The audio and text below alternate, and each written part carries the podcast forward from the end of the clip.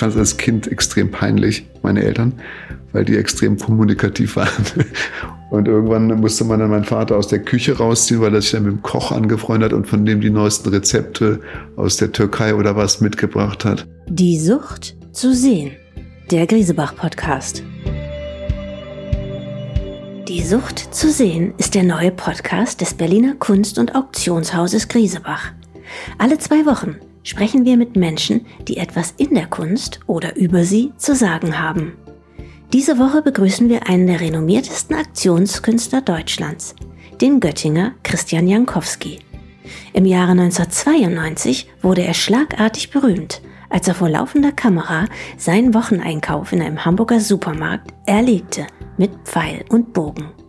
Seitdem führt Christian Jankowskis Weg in der Kunst beständig höher und weiter und längst wird er auf der ganzen Welt ausgestellt.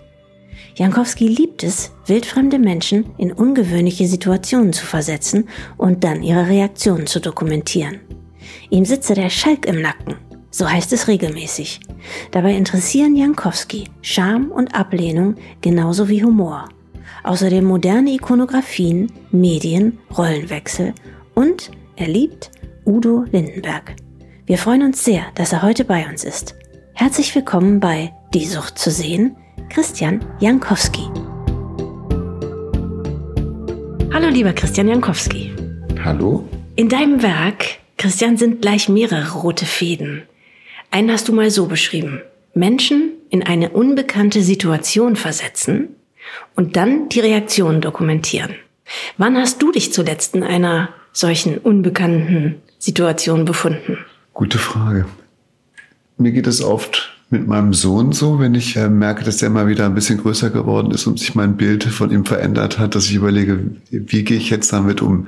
Es ist äh, natürlich eine permanente Lebensherausforderung für jeden Menschen, dass man sich immer mal wieder feinjustiert und guckt, wie ist es denn wirklich? Ist es denn immer noch so, wie es war?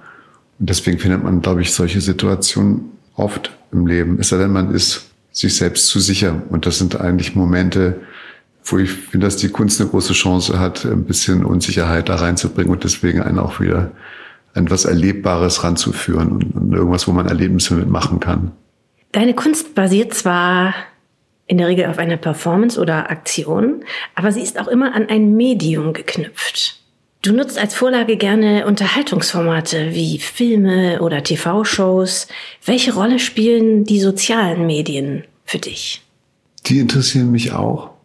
Ja, neben der Aktion oder nach der Aktion oder überhaupt gleichzeitig äh, ist dieses Festhalten von den Performances wichtig, um wie gesagt das zu reflektieren, was passiert ist. Aber oft ist es auch schon mitgedacht, dass man sagt, für diese Aktion eignet sich Fotografie oder Video besser. Für mich führte das dann irgendwann, dass ich diese Apparate des Aufnehmens, der Mechanismen, wie man zum Bild kommt, dass die mitreflektiert werden in meinen Werken. Und so kam ich irgendwann zu verschiedenen Formaten aus den Massenmedien, weil die auf eine Art abgeschliffen sind und auch einen Kanon bilden von, wie äh, Information vermittelt wird. Und das finde ich spannend, wie das kollektiv vermittelt wird. Und die Massenmedien, auf die ich mich da erst bezog, waren auch welche, die eher in eine Richtung gingen. Also nicht, wie du jetzt sagst, soziale Medien, wo das in, in zwei Richtungen geht, wo es eigentlich dann bei der permanenten Bewegung in Prozessen endlos weitergeht, in dem Ping-Pong-Spiel zwischen Frage, Antwort und Konversation. Durch die anderen Massenmedien ist irgendwas abgeschlossen. Irgendein großes Werbeplakat muss irgendwann gedruckt und an der Wand hängen. Oder ein Film muss irgendwann fertig sein und du musst es den letzten Schnitt davon geben. Und da ist irgendwo so ein Punkt gesetzt. Und das interessiert mich nach wie vor an diesen Bildern, die tatsächlich von einer Richtung zur anderen hin produziert werden. Auch wenn sie mit anderen Menschen zusammen gemacht werden, erreichen sie irgendwann diesen Endpunkt. Heißt aber nicht, dass ich kein Interesse habe an den anderen, aber ich muss gestehen, dass mich das auch sehr interessiert, solche Punkte zu erreichen, weil auch dann gibt es immer das, diesen Moment des Loslassens und sich wieder einstellen können auf, auf eine neue Welt und auf einen neuen Dialog mit was anderem. Was die Zuhörer natürlich nicht sehen können, ist, dass du, während du etwas erklärst, die ganze Zeit die Augen geschlossen hast. Ja, ist das, weil du dann nichts sehen möchtest, um, um dich besser zu konzentrieren? Genau. Wirklich interessant. Genau, das ist der alte Stevie Wonder Trick. Ja. Genau. gerade wenn ich weiß, dass jetzt gerade nicht gefilmt wird, Ich habe das Gefühl, ich höre mich selber besser reden, wenn ich die Augen zumache. Ja. Als Student hast du die Aktion Schamkasten gemacht. Die fand statt in dem Schaufenster des Ladengeschäfts, wo du gewohnt hast, richtig? Ja. Wo war das? Es war in Hamburg-Altona, Friedensallee, gegenüber vom heutigen Zeise-Kino. Du bist dann also raus auf die Friedensallee, hast dir random Passanten gegriffen und gebeten, auf ein Stück Pappe das zu notieren, wofür sie sich schämen. Ich habe das für sie notiert. Ich wollte, wenn man diese Schamkastenfotos sich anguckt, dann sind die immer von außen fotografiert und sitzen immer die äh, unterschiedlichen Menschen auf dem Stuhl und halten ein gleiches Schild, was mit so Klebebuchstaben, Helvetica-Schrift, das auch äh, nochmal unpersönlicher macht. Also sich dann für seine Schüchternheit zu schämen oder wie man seine Kinder behandelt hat oder dass man gerne Seifenopern guckt. Das wurde auf eine Art auch wieder entpersönlicht. Also dadurch, dass es diese Schrift hat, die es wieder neutral macht. Und so entstanden dann viele Bilder, die zwischen Sprache und menschlicher Geste, weil jeder sitzt doch anders auf dem Stuhl und jeder hält doch anders dieses gleiche Schild. Und ich glaube, dass ich da was erfahren habe und was gemacht habe, was sich durchzieht durch mein Werk. Das ist, äh, wie du es am Anfang schon beschrieben hast, oft um so besondere Situationen geht, in denen auch irgendwas gefordert wird oder sich gewünscht wird, dass sich andere Menschen darauf einlassen. Und auf eine Art geht es darauf um, um menschliche Porträts und faszinierende Möglichkeiten, wie andere Menschen auf eine Situation reagieren. Was stünde denn da auf meinem Pappschild? Hast du dich das damals auch gefragt? Ich habe mich das damals auch gefragt und ich habe auch äh, mit mir gerungen, mich selber da reinzusetzen. Ich fühlte mich damals abgelehnt. Ich bin nach Hamburg dann aus eigenen Schlüssen gezogen, aber ich hatte da vorher schon längere Zeit versucht, erst Grafikdesigner zu werden. Dann hatte ich mich schon für freie Kunst beworben. Also das ist ein Teil meiner Legende des Künstlers, dass ich äh, zu Anfang mit meinen Malereien und Zeichnungen also nicht auf Gegenliebe gestoßen bin unter den Professoren in den Aufnahmekommissionen. Und auf eine Art kam ich dann nach Hamburg mit dem Gefühl, ich will jetzt aber jetzt mein Schicksal nicht nur abhängig machen von anderen, sondern ich musste auch ein bisschen selber was für machen. Aber auf der anderen Seite war ich auch verunsichert. Also wenn man Kunst zeigt und mag, steckt man ja auch da seine Liebe und sein Wissen und alles rein, was man da so reinstecken kann dann abgelehnt zu werden, ist natürlich, geht mit Verletzung einher. Und ich glaube, dass der Schamkasten ist auch eins dieser ersten Werke, würde ich sagen, die dann entstanden, wo eigentlich hinter noch das Maleratelier noch existierte in der Friedensallee. Ich glaube, das hat auch was damit zu tun, dass mich das interessierte, andere Menschen auch in so eine Schamfunktion zu bringen oder in eine Schamsituation zu bringen. Finde ich auch, ist eine gute Frage, weil es eigentlich für Werke dieses Innen und Außen und ist der Künstler selber drin oder nicht. Es gibt ja beides in meinem Werk. Manchmal bin ich mit am Agieren, manchmal bin ich doch eher der Showmaster. Ich finde das eigentlich einen witzigen Begriff, den hat mal Bernhard Blume für meine Kunst, der einer meiner Professoren war, benutzt. Jemand, der den Rahmen da gibt, eine Art von Zeremonie oder Ritual vorgibt. Und wenn du diese Bilder heute siehst vom Schamkasten, überlegst du dann auch, was da heute drauf stünde bei dir? Wenn es damals Ablehnung war? Ja, es ist ja so, dass ich, wenn ich die Schamkastenbilder mir angucke, dass ich mich bei jedem zweiten ungefähr daneben setzen könnte mit auf den Stuhl. Also Profilierungsdrang, Lieblosigkeit hat sich jemand geschämt. Also es gibt ja so viele Sachen, die einem lebendigen hören. Insofern kann ich sagen, dass ich mit sehr vielen dieser Fotografien nach wie vor eine Menge anfangen kann und, und das glaube ich, auch einfach normale menschliche Regungen sind. Das ist ja ähm, sehr schön, dass wir was fühlen. Für deine Art von Kunst braucht es einmal Mittäter und dann natürlich die Fähigkeit, sie zu überreden. Du bist offenbar ein großer Überreder oder anders kann man nicht erklären, wie deine Aktionen zustande kommen. Denn jemand Fremdes zu bitten, erfolgreich das preiszugeben, wofür er sich schämt, äh, das muss man ja können. Ja, du hast natürlich noch ganz andere Leute überredet. Die Liste ist, ist ziemlich lang. Würdenträger aus dem Vatikan haben für dich ein Casting für den neuen Jesus durchgeführt. Du hast den koreanischen Hersteller von Karaoke-Maschinen dazu überredet, Filme mit dir in seine Maschinen einzuspeisen. Welches Argument ist da auf deiner Seite? Also warum vertrauen sich Menschen dir an? Machst du ihnen zunächst eher die Harmlosigkeit deines Anliegens klar oder, oder eher die Bedeutung? Es ist beides. Es ist ja auf eine Art harmlos, in Kunstwerken aufzutreten. Es ist ja ein System, das eigentlich jetzt nicht unmittelbare Auswirkungen auf deine Existenz hat, wie jetzt, keine Ahnung, Medizinversuche oder was einem da alles noch einfallen könnte. Ich suche schon auch danach, Energien zu nutzen, die existieren, wo Leute neugierig werden, weil ich selber neugierig bin. Manchmal ist es auch so, dass wenn, jemand, wenn ein Mensch sieht, dass ein anderer Mensch das schon macht, und so war das bei dem Schamkasten, dann sieht man, da steht schon jemand drin, man stellt sich davor, guckt sich das an, fragt sich, warum macht sowas jemand? Und plötzlich ist man einem Gespräch mit jemandem und sagt, okay, warum eigentlich nicht? Versuche ich das doch mal oder mach das mit. Es war ja auch so, dass ich jetzt den Teilnehmern versprochen haben, dass sie von mir, ich bezahle mit dem, was ich mache, das ist, das ist Kunst. Das heißt, ich habe gesagt, wenn ihr euch selber reinsetzt, kriegt ihr ein Kunstwerk, was eben das Selbstporträt oder ein Porträt von euch ist.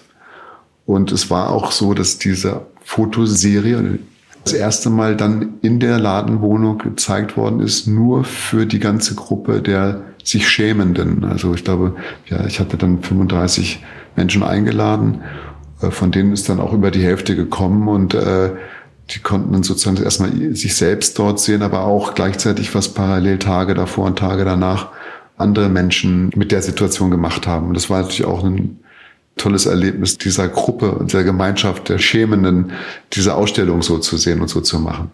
Du hast gerade auch auf den Vatikan angesprochen. Da war es auch so, nachdem ich Casting Jesus, diese Casting Show für Jesus fertig geschnitten habe, bin ich auch als erstes nach Rom in den Vatikan und habe den teilnehmenden Monsignore gebeten, das abzusegnen.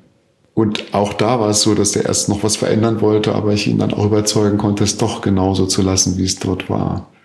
Mit welchem Argument? Mit dem Argument, dass er äh, sagte, ja Mensch, da ist es ein bisschen lustig und da stehen wir jetzt nicht ganz so toll da.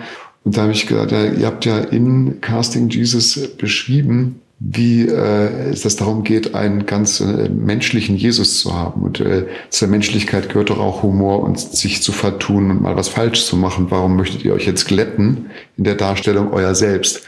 Und das Argument hat ihm dann äh, gefallen und deswegen hat er gesagt, ach, dann lass es so, wie es ist. Nur an Pierre Brice bist du gescheitert, an dem französischen Schauspieler, der in Brest geboren, für ganz viele Deutsche doch der Inbegriff ist des amerikanischen Ureinwohners, weil er einfach in Filmen den Winnetou verkörpert hat. Du wolltest seinen Blutsbruder werden für Richtig. eine Aktion, hattest sogar dein Blut schon auf Krankheiten testen lassen. Aber Pierre Brice ist deinem Charme nicht erlegen, kann man sagen. Ja, du bist ihm mehrfach hinterhergereist, hast ihn gefragt, aber ohne Erfolg. Du hast dann ein Buch über diese vergeblichen Versuche schreiben lassen, mit dir die Blutsbrüderschaft einzugehen. Und zwar von einem Groschenromanautor, der das Ganze in Abenteuerform niedergeschrieben hat. Jetzt so heute im Nachhinein, ist das so fast besser, als wenn der Plan aufgegangen wäre? Es ist auf jeden Fall eines der wenigen Werke, es sind viele Werke nicht gelückt, in Anführungsstrichen, aber es ist durch die Rettung dieses Western-Autoren wird dieser Prozess des Scheiterns oder der Prozess der Ablehnung ins Werk gerettet.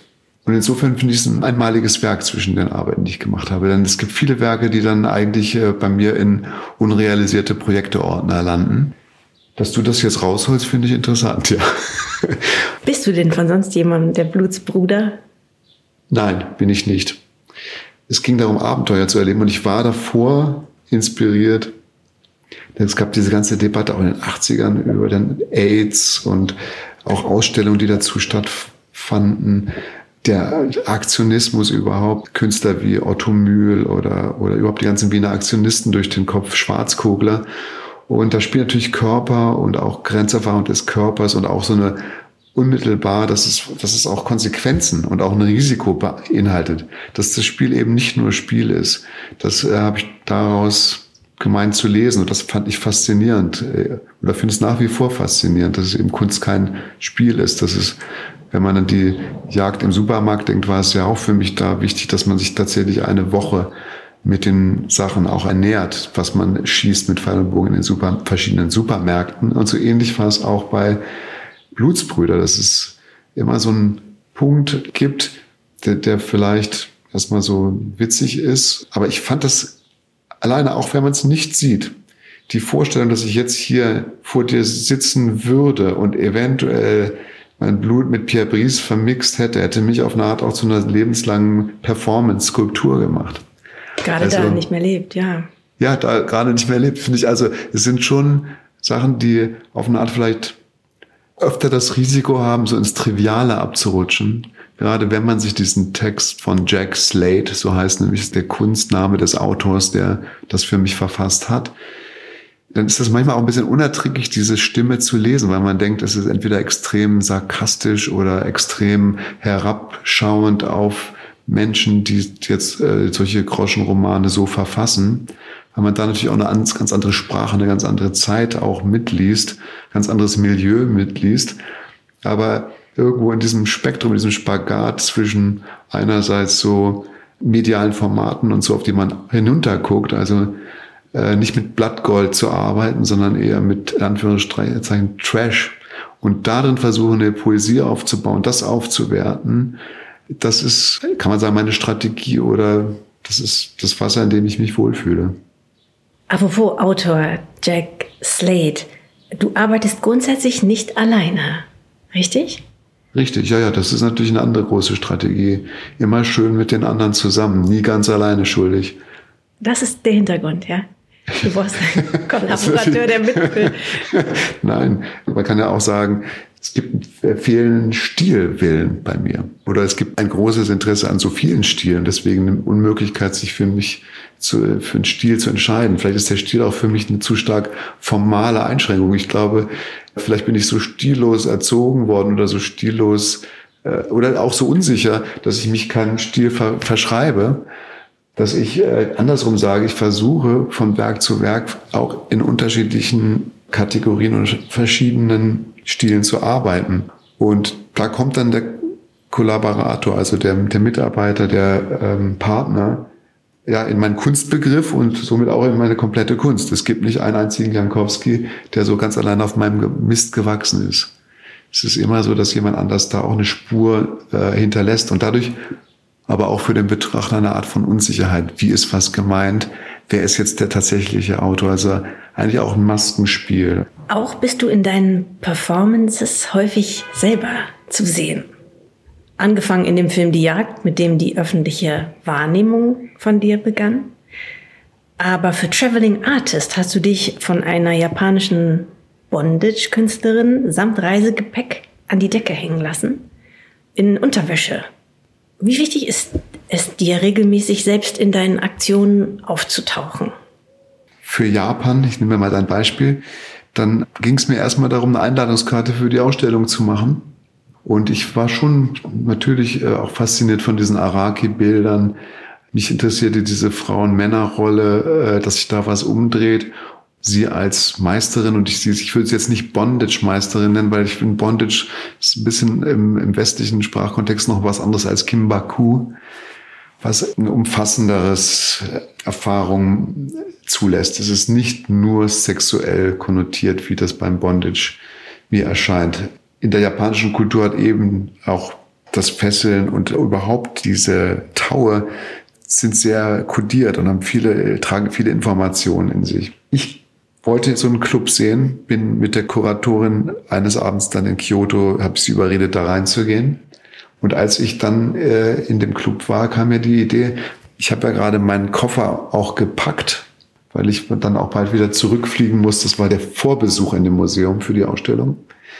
Dann dachte ich jetzt, wir müssen auf jeden Fall noch eine Verabredung machen und ich wünsche mir, ich möchte da an diesem Haken in ihrem Club hängen in ihrem Spinnennetz sozusagen, aber auch gefangen in meinen Befindlichkeiten. Und das ist das Reisegepäck, was ich kreuz und quer durch die Welt schleppe.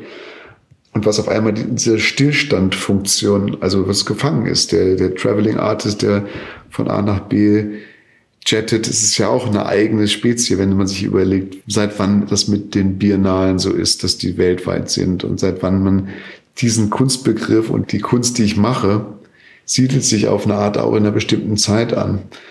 Und ich weiß nicht, gerade wenn man das Reisen heutzutage natürlich wegen der ganzen Umweltproblematik ja auch zu Recht so in Frage stellt, das äh, ist so eine Sache, die mir auch so nebenbei durch den Kopf ging bei der Arbeit äh, sozusagen gefangen da auf der anderen Seite am Haken hängend mit der Zahnbürste, meinem Laptop, meinem Reiseausweis etc., aber da so verharrt zu sein. Das gefiel mir. Und dann habe ich sie gefragt, ob sie das machen mag mit mir, ob sie einverstanden ist, dass ich ein Teil ihrer Show werde. Natürlich hat sie da normalerweise leicht bekleidete Mitarbeiterinnen gehabt und eine japanische Geschäftsleute, die auch dabei waren und natürlich dann teure Getränke dabei verzehren.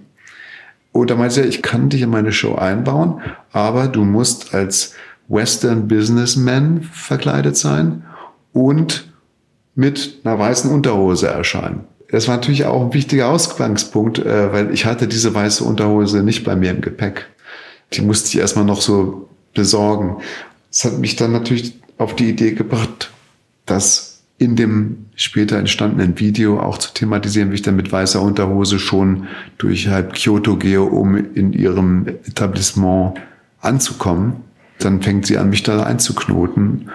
Ein Aspekt ist auch, dass sich die aktionistische Komponente auf eine Art auch umdreht. Also der Performer oder der Initiator führt zum Objekt und handelt nicht viel. Es ist auch eine Strategie, die man in The Holy Artwork und auch in der ganz frühen Arbeit Ebbe, wo es um so eine Aber-Revival-Band geht. Die gibt es in anderen Werken auch. Natürlich ist derjenige, der nichts macht, der schafft ein Problem für die, die da drum agieren. Das ist bei dem Traveling Artist, finde ich, auch zum Teil so. Du bist groß geworden, hast du erzählt, in einem Beamtenhaushalt.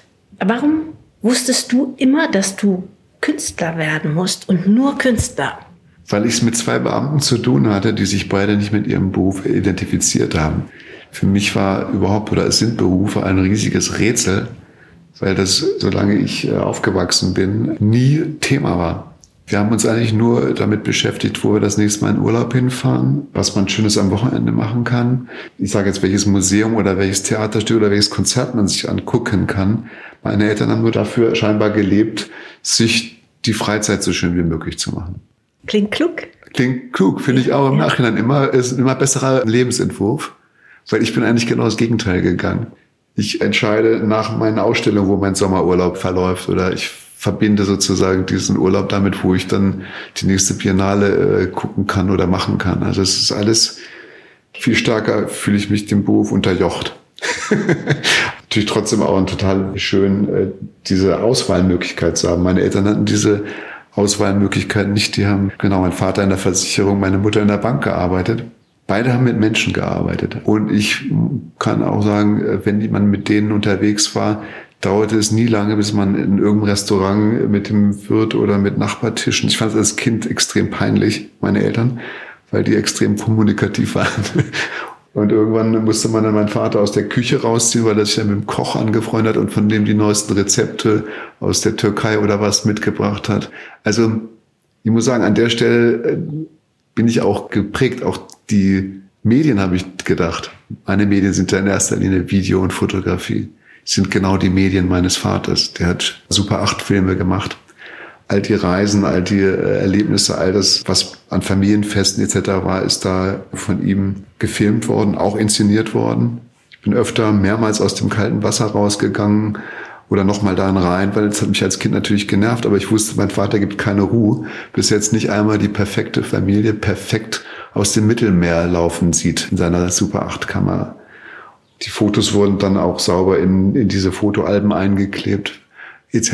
Ich sage jetzt nur, das habe ich täglich erlebt als Kind und über die anderen Berufe nicht viel erlebt.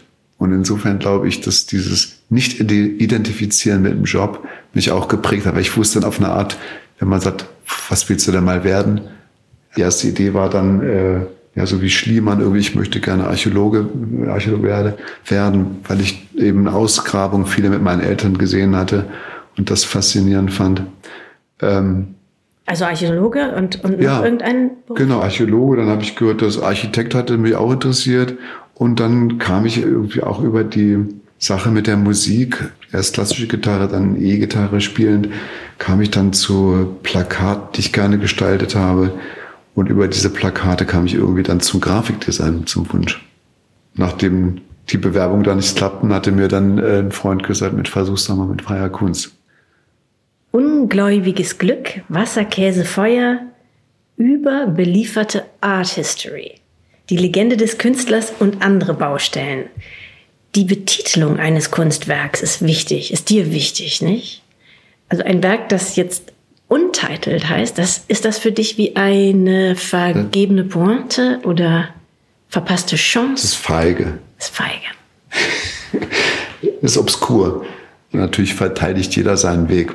Und mein Weg ging über Hamburg. Und das ist auf eine Art diese Sache geprägt über die Zeit von Polke. Gab es eine bestimmte Luft noch an der Akademie, die auch dann natürlich Kippenberger oder Büttner, bei dem ich doch einige Seminare etc. verfolgt habe, die mir gefallen hat in dieser Sprachwahl und die mich laut auflachen ließen, aber die dem Ganzen auch eine Härte gaben. Das kreuzte sich ganz gut mit dem etwas, wie schon Anfang beschrieben, etwas verletzten Künstlerego, der so ganz über die esoterische Schiene, wo ihm nachgesagt worden ist, in Göttingen noch, du malst so schön, etwas mit Esoterik zu tun oder mit Spiritualität, das war das Wort. Das hat natürlich alles auch Richtigkeit. Ich bin Pfadfinder. Ich war in Göttingen mehrere Jahre äh, zwischen, keine Ahnung, sieben und elf oder zwölf in einer Pfadfindergruppe, habe christliche Lieder gesungen und Bibelarbeiten haben wir gemacht. Und auch wenn meine Eltern oder mein Vater aus der Kirche ausgetreten ist und sagt, geh bloß nicht zu dieser Sekte, hat mich das sehr fasziniert. Dieses Träumen in den Bibelarbeiten, ich habe gar nicht richtig zugehört, aber auf eine Art schon äh, auch geprägt. Welche Konfession wart ihr? Mein Vater äh, war Katholik und meine Mutter ist nach wie vor Protestantin, aber die geht also Weihnachten einmal in die Kirche. Äh, Glauben wurde bei uns nicht praktiziert. Vielleicht war es auch eher dieses Warnen meines Vaters, als ich dann äh, über einen Freund in der Schule da bei den Pfadfindern landete, was es für mich nicht uninteressanter gemacht hat, dahin zu gehen.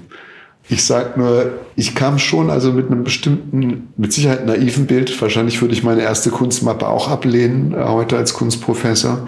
Aber es hat sich in Hamburg für mich ganz gut gefügt. Eigentlich habe ich in einem Spagat studiert zwischen äh, Franz Erhard Walter und Stanley Brown, die sehr auch begrifflich, sehr protestantisch argumentieren, also sehr in Konzeptkunst argumentieren. Und auf der anderen Seite sind Werner Büttner, der ja auch einen bestimmten äh, Zynismus zelebrierte und eine Art von Sprachwitz, den ich davor nicht so kannte, auch wenn ich sagen muss, dass mich auch deutsche Texte immer interessiert haben. Ich meine, es steht ja selbst auf Wikipedia, dass ich jetzt nicht gerade ein Udo Lindenberg-Verächter bin. Aber auch das zum richtigen Zeitpunkt, in Anführungsstrichen, in der Pubertät oder früher als Kind auch zu hören, muss ich schon sagen, Türöffner äh, und jemand, der Sensibilitäten auf Deutsch geschaffen hat, die für mich auch prägend waren. Und deswegen auch, es gibt beides. Ich habe ja auch lange in Amerika, was heißt lange, fünf Jahre in New York gelebt. Deswegen, also auch davor habe ich auch schon englische Titel gehabt. Für manche Sachen international habe ich auch englische Titel, aber ich liebe auch deutsche Titel. Ich finde, ein Titel ist immer eine Chance, äh, jemandem einen Schlüssel zu geben und dahinter was zu entdecken. Mhm. Welches ist das erste Kunstwerk, was du als Kunst erkannt hast und was dir als solche etwas bedeutet hat. Wann du wusstest, es besteht ein Unterschied zwischen einem Poster mit jemandem drauf, der mir was bedeutet, und Kunst. Das ist eine gute Frage. Für mich gibt es gar nicht so eine riesige Unter einen so großen Unterschied zwischen irgendeinem Poster und irgendwas, was jetzt Kunst ist. Äh, weil ich eigentlich unterstelle all den Dingen, dass es immer darum geht, was man als Betrachter daraus macht. Und mir ging als Kind die Postkarten, die meine Eltern kauften in den Museen oder auch Poster, die sie kauften und mit denen sie die Wohnung dekorierten. Das konnte von 100 Wasser sein bis Max Ernst. Mich hat, muss ich gestehen, zu Anfang besonders der Surrealismus interessiert. Sowohl Dali als auch René Magritte fand ich sehr faszinierend, sehr früh. Und auf eine Art muss ich auch sagen, dass ich da was wieder was in meiner Kunst nach wie vor auch wichtig ist, nämlich dieses Unerklärbare. Es ist so, dass ich kann nicht genau sagen, wo sie und wann es sich bei mir ereignet, aber dieses Moment einer Collage, das ist ja auch ein wirklich ein Essentielle in so Surrealismus, dass man in der Collage ja auch zwei Welten zusammenbringt, die eigentlich nicht zusammen gedacht waren. Da passieren Überraschungen, die kann man zum Teil mitgestalten und zum Teil passiert aber was Unvorhersehbares, wenn man zwei Elemente oder zwei Welten zusammenhält. Es ist schwierig, einen Salvador Dali genau zu erklären. Warum haben diese Elefanten so lange Stelzenbeine? Diese komischen Landschaften äh, mit den tiefen, weiten Horizonten. Ich fand die immer schon extrem reizvoll und spannend. Sie sind auch sehr effektvoll, sind auch, die erzielen eine große Wirkung. Und äh, jetzt ist es schwer, also für mich ist es jetzt, äh, zum Beispiel 100 Wasser ist für mich äh, jetzt relativ schwer erträglich, muss ich gestehen.